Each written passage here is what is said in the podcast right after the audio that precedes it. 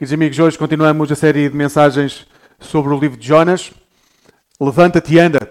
É uma frase que Deus diz a Jonas, ou na tradução, na tradução Bíblia para Todos, anda e vai. Levanta-te e anda.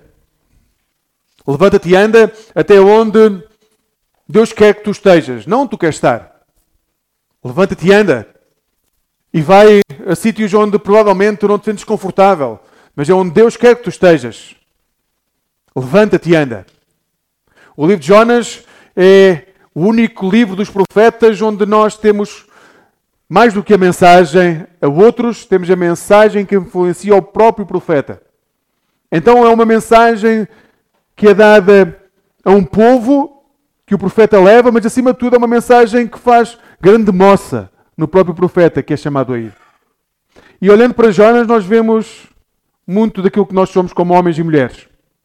E o nosso processo de fuga, sempre que as coisas não correm como nós gostamos. É fácil desistir, dizíamos a semana passada. É fácil quando enfrentamos algo que nos magoa, que vem ao nosso encontro e que nós não queremos enfrentar, é fácil desistir. Hoje é fácil desistir de casamentos, é fácil desistir de trabalhos, é fácil desistir de família, é fácil desistir de projetos, é fácil desistir.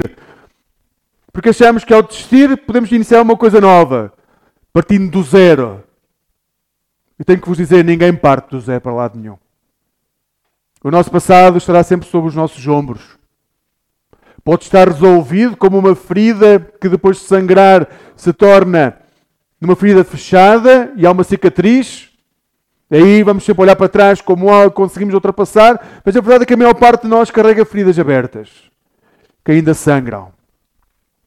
Na missão que nós assumimos para a igreja, nós, igreja, dissemos, existimos para reproduzir discípulos de Jesus. Essa é a nossa missão. É a missão que nós assumimos como igreja, está no site da igreja, e como nós partimos do princípio que não dizemos as coisas só para estrangeiro ver, só para quem não nos conhece dizer, uau, coisa linda que eles escrevem. Acreditamos que é muito mais do que isso. Se escrevemos, se adotamos como modelo de vida, modelo de missão, é porque queremos chegar lá. É isto que queremos fazer. E existimos para produzir, reproduzir discípulos de Jesus, para levar o poder redentor de Cristo às pessoas e à cultura em que vivemos, contextualizando o Evangelho e para buscar ativamente o bem-estar da cidade. Essa é a nossa missão.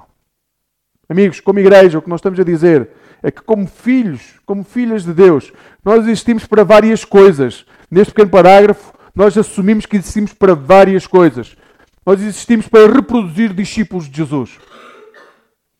Não, não existimos para reproduzir pessoas iguais a nós, não, não existimos para reproduzir clones de nós, não existimos para produzir uh, pessoas, homens ou mulheres, que são uh, congregacionais, não é para isso que nós existimos. Nós existimos para reproduzir discípulos de Jesus.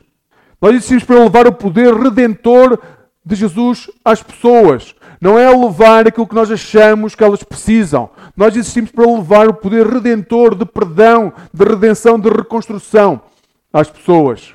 Nós existimos para levar o poder redentor de Jesus também à cultura. Não é só às pessoas. A nossa cultura está impregnada daquilo que afasta as pessoas de Deus. E temos que ser muito claros.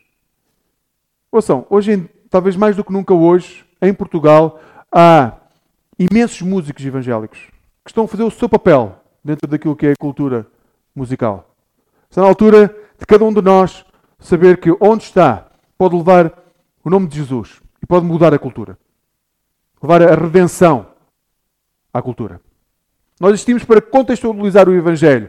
Nós não existimos para ler a Bíblia como um romance e lemos uma história da Bíblia e dizemos que bonito foi isto há dois mil anos atrás. E lá, nós temos a tendência de quando abrimos a Bíblia e lemos que naquela altura havia pessoas a passar muito mal, nós romantizamos o texto. Porque parece uma coisa bonita. Parece bonito que há dois mil anos atrás as pessoas não tinham que vestir ou que comer, mas viviam uh, tempos diferentes, tudo no passado parece mais bonito do que é hoje. Não era muito cruel. Nós temos que pegar aquilo que a Bíblia diz e contextualizar para os dias de hoje. E nós somos chamados a buscar ativamente o bem-estar da cidade. Nós não somos chamados só para falar.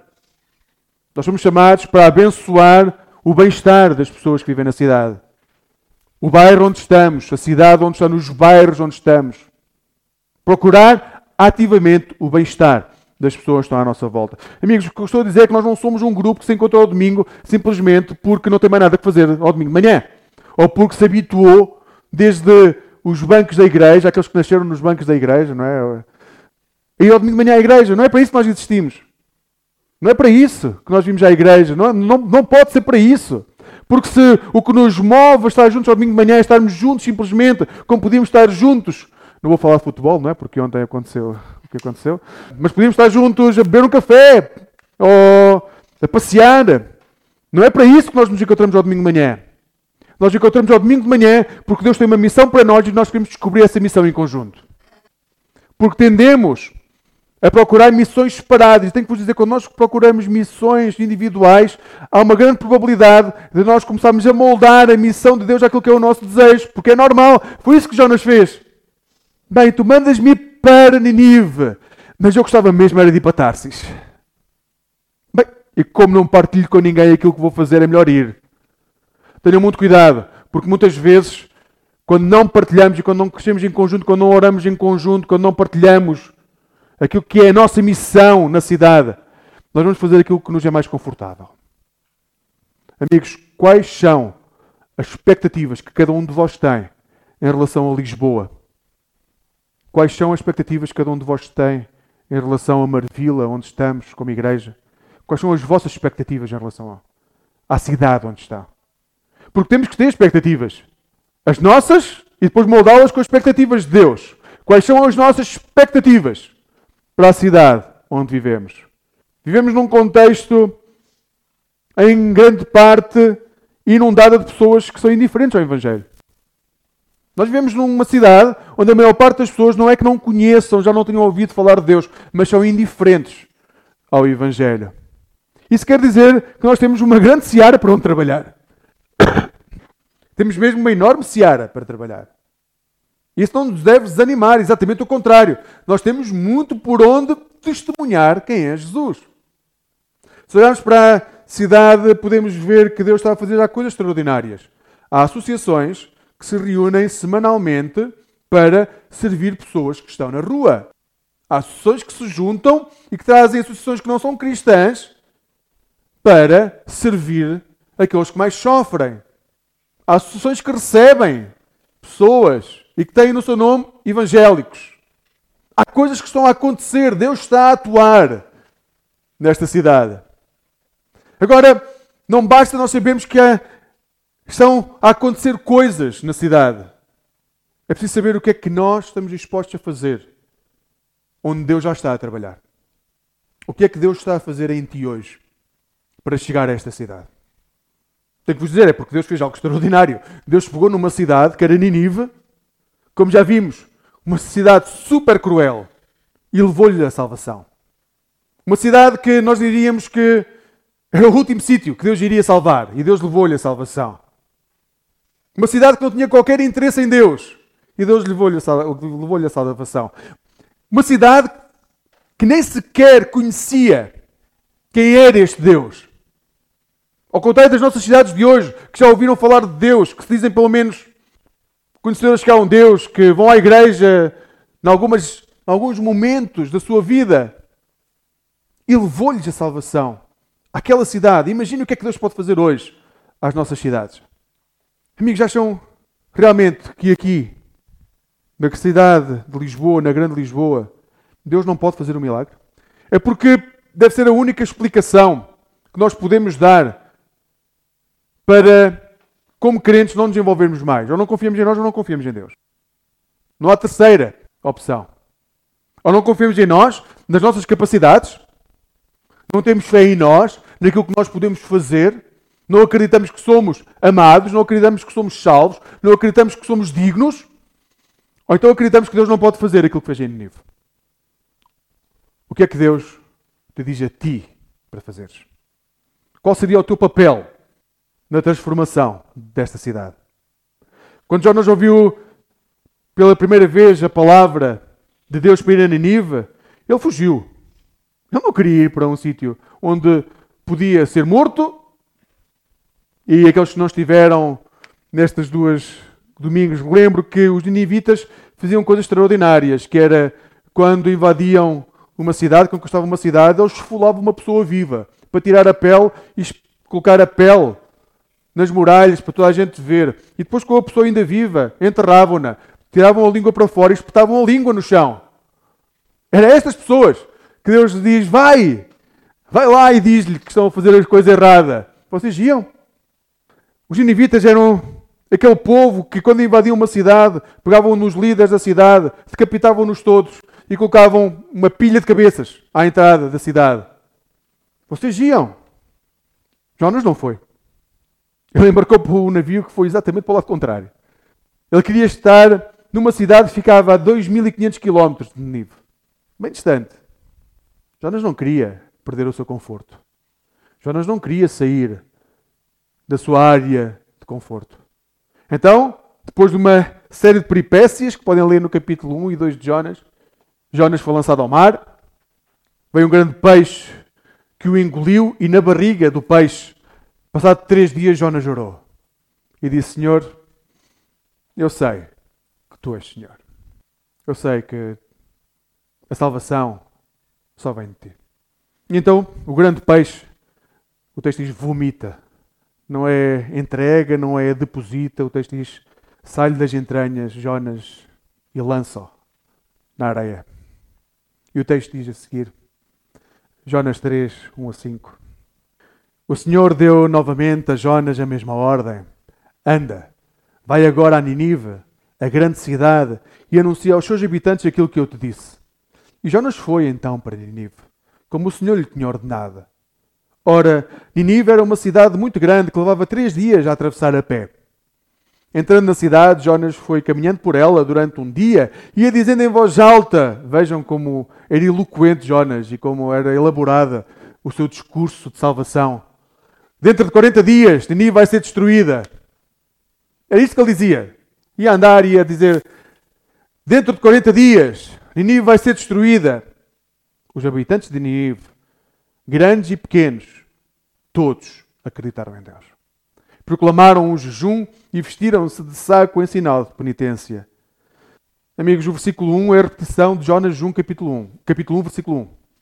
A única diferença é que Jonas deixa de ser o filho de Amitai, como era no início do livro, e agora é só o Jonas das segundas oportunidades.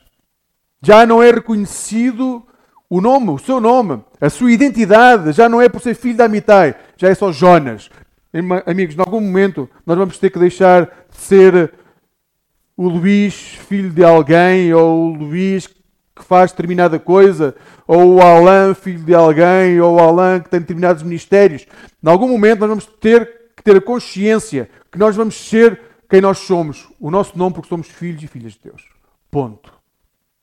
Nós somos importantes não é porque desempenhamos funções na igreja ou ministério, nós somos importantes porque somos filhos de Deus. É isso que nos nivela. É por isso que quem está, por exemplo, no Ministério de Louvor ou na multimédia é tão importante como uma pessoa que se senta unicamente, simplesmente na igreja quando vê ao domingo. É porque nós somos, o que nos torna realmente importantes é se somos filhos e filhas de Deus. Também Jonas 3.2 começa como começou Jonas 1.2. Capítulo 1, versículo 2. O Senhor volta a dar a Jonas a mesma ordem. Anda, vai a Ninive. Mas agora há a possibilidade de termos uma história diferente. Porque ao início nós começamos a ver que há uma tentação de Jonas de não cumprir, e tanto que não cumpre a vontade de Deus. Como já conhecemos o capítulo 1 e o capítulo 2, se a sua história começa exatamente da mesma forma, dentro de nós há a expectativa das coisas serem diferentes. E cria expectativas, amigos. Não tenham sempre o pé atrás em relação às pessoas. Ah, falhou, falhou da primeira vez, vai falhar da segunda também. Acreditem nas segundas oportunidades. Acreditem realmente que é possível segundas oportunidades. Agora, ao contrário, no capítulo 1, que Deus diz vai avisar, vai condenar Ninive. Neste capítulo 3, é só vai anunciar aquilo que eu já te disse. Agora, havendo o contexto de Jonas 1, ao ler o capítulo 3 de Jonas, podemos temer aquilo que venha a acontecer. E se Jonas. E se ainda não for desta? E se Jonas voltar a cair? E se o meu marido voltar a magoar-me? E se o meu filho voltar a não estar presente? E se o meu chefe voltar? E se. A dúvida instala-se. O texto dá-nos essa possibilidade. A dúvida caminha connosco todos os dias. A tensão, a tensão que é criada neste texto é, é logo resolvida. Em vez de fugir da presença de Deus, Jonas vai para Ninive. E então percebemos que Jonas tem uma missão específica. Ele tem que ir falar à cidade. Lá está, o discurso de Jonas não é propriamente o mais agradável. Aliás, até parece que Jonas está a fazer um grande frete a Deus, dizer: Eu vou, mas eu vou dizer como eu quero. Eu nem vou apontar os erros que eles têm, eu só vou dizer: vocês vão ser destruídos. Tem que... Recordem, semana passada dizíamos: Nínive era uma das seis grandes cidades do mundo. Só havia mais cinco cidades que tinham o mesmo número de população que Ninive tinha na altura. Era hoje uma Nova York, uma Tóquio, uma cidade do México. E ele tinha que percorrer a cidade. E lá ia ele. E dentro de 40 dias vocês vão ser destruídos. Sejamos sinceros, se hoje em Lisboa encontrássemos alguém assim na rua, o que é que nós faríamos? Sejamos sinceros, se nós víssemos alguém na rua a percorrer Lisboa, oh, imagine alguém à nossa porta a gritar: e dentro de 40 dias vocês serão destruídos. O que é que nós diríamos? Por bem menos, nós chamamos loucos às pessoas. Nós não sabemos porque é que Jonas obedece desta vez. Sabemos que na barriga do peixe houve uma consciência, não houve propriamente uma transformação, mas houve uma consciência de quem era Deus. E quando ele chega a Nínive, ele começa a falar, não aquilo que provavelmente nós acharemos que é o mais simpático, mas ele falou. E nós temos que ter a noção que Deus está a trabalhar nas pessoas antes de nós chegarmos lá. Então, o nosso discurso muitas vezes até é secundário para aquilo que Deus já está a fazer. Jonas tinha um coração que o texto não nos mostra qual é, mas mostra-nos qual é a mensagem.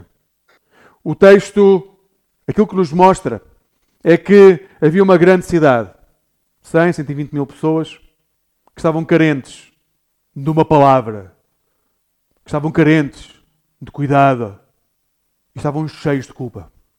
Cheios de culpa. Amigos, não é possível nós vivemos uma vida cheia de culpa. Vejam, Algo tão simples como uma frase, vocês vão ser destruídos dentro de 40 dias, foi suficiente para aquele povo começar a ansiar confessar. Sejamos sinceros, ninguém muda de opinião ao ouvir uma frase como a que Jonas proclamava. A não ser que dentro de nós estamos tão destruídos por dentro, tão consumidos, que nos agarremos a qualquer coisa que nos dê esperança. Jonas Passa três dias na barriga do peixe, a temer pela vida, e agora devia passar três dias a percorrer a cidade, a anunciar a salvação. Em vez disso, Jonas anuncia a destruição. Durante o primeiro dia, Jonas vai e anuncia dentro de 40 dias. 40 dias na Bíblia é um número que é sempre usado para nos recordar da necessidade de perdão, de consagração, de arrependimento. E é isso que Jonas diz: vocês vão ter 40 dias para mudar. É interessante porque o texto não diz que as pessoas conheçam Deus. Aliás, a palavra que é usada para Deus no texto era a palavra que era usada para qualquer Deus. Nas nossas Bíblias aparece com Deus com letra maiúscula, mas aquela palavra que é usada no texto não especifica que é o Deus de Israel. É o Deus, podia ser o Deus dos ninivitas, podia ser o Deus dos egípcios. Podia ser qualquer Deus. E quando eles ouvem que há um Deus que os vai destruir, para eles isso é suficiente para saber que têm que mudar. Eles têm que mudar. Nós temos de mudar. Jonas continua. Quando a notícia chegou ao rei de Ninive, também ele desceu do seu trono e tirou o manto real. Vestiu-se igualmente de saco e sentou-se na cinza. Depois mandou proclamar por toda a cidade, em seu nome e em nome dos seus ministros. Ninguém deve comer nem beber nada, e ninguém deve dar de comer ou beber aos seus, aos seus gados, vacas ou ovelhas. Vistam-se todos de sacos em sinal de penitência, tanto animais como homens. Invoquem a Deus com fervor e deixem cada um o seu mau comportamento e os seus crimes que têm cometido, pois assim Deus, talvez assim Deus queira renunciar às suas intenções e se acalme o seu furor para não termos de morrer. Qual foi a notícia que chegou ao rei, amigos? Este Deus não conhecia o Deus de Israel. Não há nada que nos diga que conhecia. Mas há uma notícia, seja ela qual for, que chega ao rei, que é suficiente para o rei estabelecer um decreto real. Presumivelmente ele ouve que há um profeta estrangeiro que anda a percorrer a cidade. Mas isso era normal. Havia profetas por todo o lado a proclamar o que quer que fosse. Tenho que vos dizer, o fim do mundo não é só proclamado desde o século XX, sempre foi proclamado. Qual foi a mensagem que chegou ao rei? A verdade é que não sabemos, mas por algum motivo este rei soberano, uma, de uma das maiores cidades do mundo, escuta que há um profeta estrangeiro que fala sobre um Deus que ele não sabe quem é, e que, ouvindo isso, ele faz um decreto real. Não são só as pessoas. Ele sabe que as pessoas já estão a fazer alguma coisa, mas ele diz: não, não, agora vai deixar de ser opcional. A partir de agora, eu vou ordenar que todas as pessoas façam jejum, que todas as pessoas deixem de beber, que todas as pessoas deixem de dar água e alimento aos animais. Amigos, conhecem mais algum exemplo no Antigo Testamento de um povo inteiro estrangeiro que tenha proclamado um jejum nacional? Aliás, conhecem mais algum povo na história que tenha declarado por decreto, por obrigação, jejum nacional? Amigos, é extraordinário. O povo mais cruel que nós podemos imaginar entrou em jejum e oração. E tenho que vos dizer, o texto bíblico fala de propósito. Diz que o rei desceu do seu trono. O que o livro nos está a dizer é que há alguém mais importante que este rei. E que este rei teve a humildade de descer e de se humilhar. Eu não sei qual é o trono onde tu estás neste momento, a achar que és senhor ou senhora da vida, ou da situação, ou da área que da tua vida, seja qual for. Mas seja qual for a área da tua vida, onde achas que és rei ou rainha, soberano sobre tudo, está na altura de desceres e dar a primazia dessa área da tua vida a Deus. Não te esqueças, nós temos dito semana após semana. O que Jonas nos, nos, ensina é que nós vamos estar num sítio onde não queremos estar, mas iremos estar onde Deus quer que nós estejamos. Mas para isso temos que descer do trono.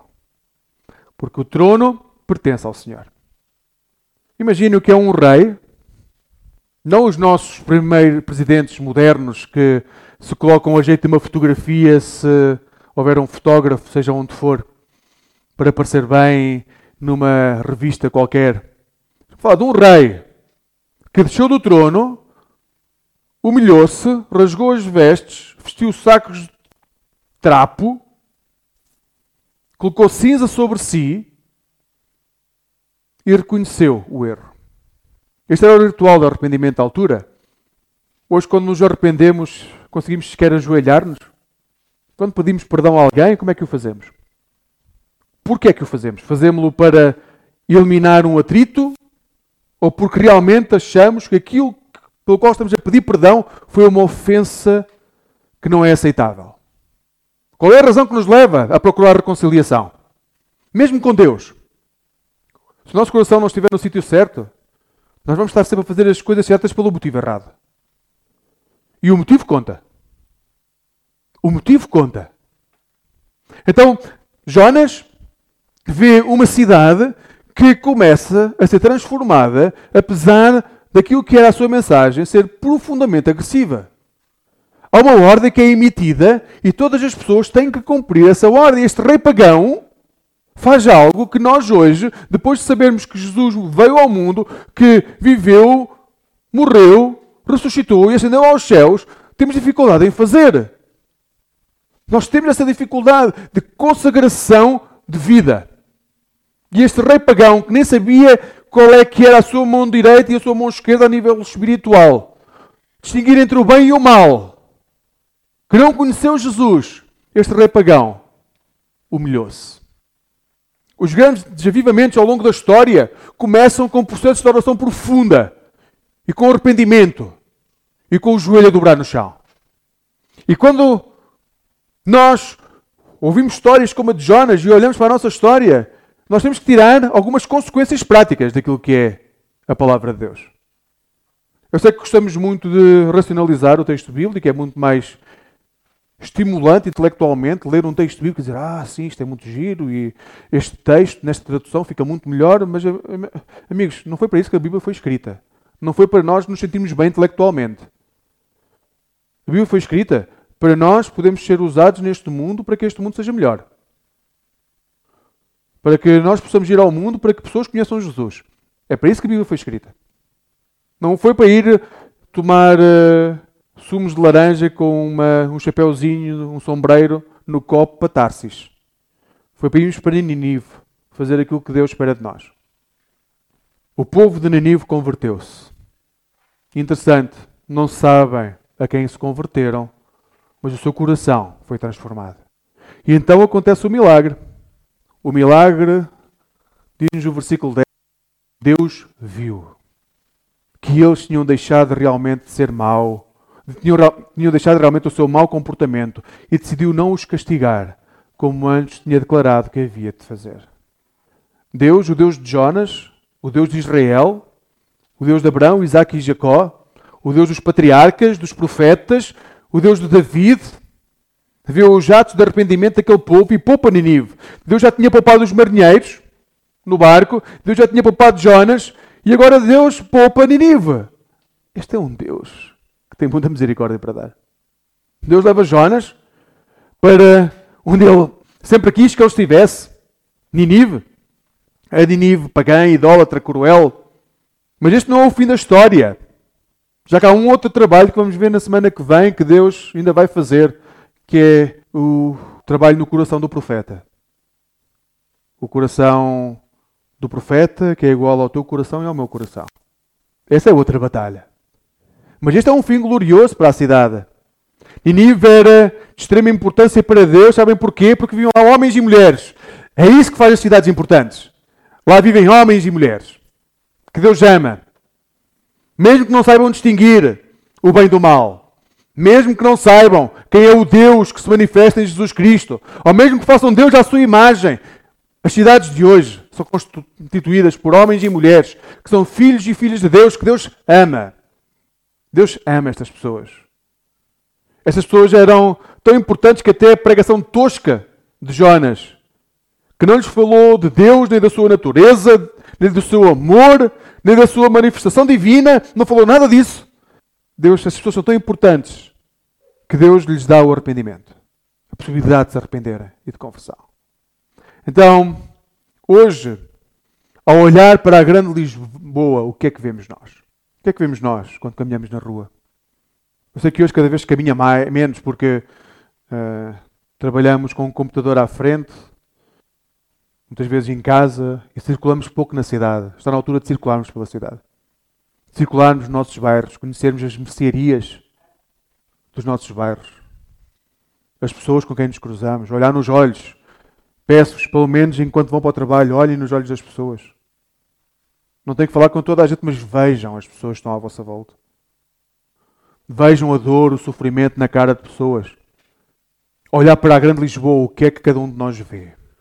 Vivemos numa capital europeia magnífica, onde a tradição e a modernidade estão juntas, por exemplo, em acontecimentos como a Web Summit, ou como Rock in Rio, ou como exposições internacionais. Uma grande cidade. Uma cidade que recebe, em média, 10 milhões de pessoas por ano. Vivemos numa grande e magnífica cidade. Lisboa a grande Lisboa, onde nós vivemos, é importante para Deus. Se naquela altura uma cidade com 100 mil, 120 mil pessoas era importante para Deus, imaginem o que é que é a grande Lisboa para Deus. Mas imaginem com o coração de filhos de Deus. De filhos de Deus que tenho a certeza que cada um de vós, ou muitos de vós, ou todos nós, já procuraram caminhos que não foram os caminhos dos filhos de Deus. Foram os caminhos que nos afastaram da casa do Pai. Em pensamentos, atos, palavras e mesmo afastamento físico. Então olhem para a cidade e vejam como há milhares de pessoas, centenas de milhares de pessoas que são filhos de Deus, exatamente iguais a nós. Hoje fiquei várias vezes que as pessoas em Nínive não conheciam necessariamente quem era o Deus, nem o rei. E foco isso porque a transformação da nossa cidade não tem de começar obrigatoriamente pelo reconhecimento pleno de quem é Deus. Não é aí que começa a transformação da cidade. A transformação da cidade começa no amor do Pai. Mesmo por aqueles que não conhecem Deus. A nossa cidade precisa de Deus. Precisa do Deus que se manifesta em Jesus Cristo. E não precisa de distinguir a sua mão direita da mão esquerda. Não precisa de saber o que é o bem ou o que é o mal. A única coisa que precisa é de escutar que Deus ama cada um dos seus filhos. Porque se não escutarem, como vão conhecer? Se não houver quem fale, como vão saber que há algo que pode transformar as suas vidas? Esse é o nosso papel como discípulos de Jesus. Esse é o papel de Jonas. Podemos até ter um discurso atabalhoado, como Jonas teve. Mas temos de ir com o discurso que nós conseguimos. Deus faz o resto. O que não podemos é achar que o nosso papel como discípulos de Jesus é frequentar cultos ao domingo de manhã. E não é que não sejam importantes. Não é que não sejam importantes a escola dominical, para termos técnicas, por exemplo, de vida devocional. Não é importante, não é que não seja importante as quartas-feiras, as reuniões de oração. Não é que não seja importante, não é isso. Mas se nós frequentamos atividades da igreja para carimbar o cartãozinho, porque ao, ao décimo carimbo temos uma refeição grátis. Amigos, este mundo, a cidade onde vivemos não será transformada. O nosso coração não será transformado. Temos de proclamar. É impossível que alguém escute se não houver quem fale. E aquela cidade arrependeu-se porque houve quem falasse. Algo muito importante é que não nos enganemos. Podemos dizer para nós mesmos que os nossos familiares, os nossos amigos, as pessoas que amamos, aqueles colegas tão simpáticos que nós temos no trabalho ou na escola, os nossos vizinhos tão queridos, não, que são diferentes das pessoas que viviam em Ninive. Não são. Não andamos por aí a esfolar pessoas vivas nem a pregar línguas no chão, imagino eu. Não andamos a decapitar pessoas e fazer pilhas à nossa porta para marcar território. Mas não nos enganemos. Não há nada de bom em nós. Não há nada de bom em nós. Nós somos igualmente pecadores e estamos esvaziados da glória de Deus. É a peça que falta na nossa vida. É a glória de Deus. Para que haja confissão, a nossa confissão e a confissão da cidade onde estamos. É que se queremos que haja realmente conversão, ainda que as pessoas não conheçam verdadeiramente Deus, elas precisam de escutar. Elas precisam de escutar que Deus as ama que Deus se importa com elas, que Deus não desiste delas, independentemente da sua história. As pessoas vêm inicialmente a Cristo por uma variedade de razões: a solidão, o medo, a indiferença, a exclusão social. Podem vir por medo. A realidade é que para Deus não importa qual é a razão, por muito errada que até possa ser. Qual é a razão que faz as pessoas virem a Deus? Ele faz o resto, amigos. Confiem nisso. Deus faz o resto. Se Deus salvou uma cidade iníqua, completamente iníqua, Ele vai poder salvar a cidade onde vocês vivem. Ele vai poder salvar os vossos familiares, independentemente daquilo que eles tenham feito.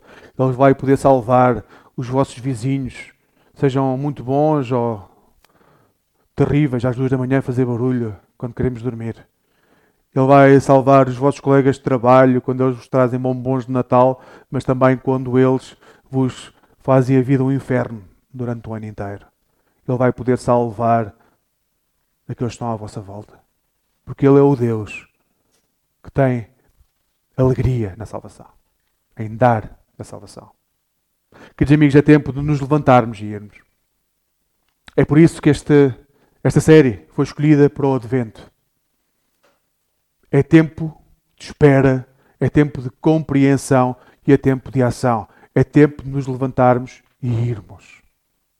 Irmos primeiramente àqueles que nos são próximos. Não podemos anunciar a salvação a quem não conhecemos se não temos a capacidade nem o desejo de falar amorosamente com as pessoas que conhecemos. É tempo de falar com aqueles que nos rodeiam sobre o amor do Pai. Porque esta cidade está cheia de homens e mulheres que precisam de conhecer o amor do Pai. Então, ao longo deste advento, nós possamos ter essa. E agora podiam dizer o que quisessem para cada um de vós. Essa. Uns pode ser coragem, essa vontade. Imaginem o que querem. Depende de cada um de vós. Só vocês sabem porque é que não estão a conseguir ir.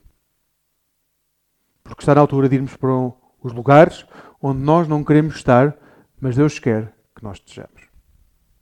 Sabem para quê? Para pessoas conhecerem a salvação. Para o reino de Deus se espalhar sobre a face da terra. Que Deus nos ajude neste advento a estar mais próximos da vontade do Pai e saber que nesse processo não estamos sós. Há uma igreja que caminha junta, que ora junta e que está disposta a partilhar cargas. Mas para isso nós temos que as partilhar. Eu não posso saber o que é que vai na vida, no interior do Filipe, se ele não partilhar comigo. Eu não posso saber o que é que vai no coração do Emanuel se ele não partilhar comigo. Eu só posso ter uma oração honesta e sincera se eu souber o que vai dentro da vida de cada um de vós, como o contrário também é verdade. Vocês só podem orar por mim verdadeiramente e de forma consagrada se vocês souberem o que vai dentro da minha vida. Uma igreja que não partilha vida terá muita dificuldade em conseguir amar. Então que Deus nos ajude neste advento a conhecer um pouco mais cada um de nós para sua honra e para sua glória. Amém.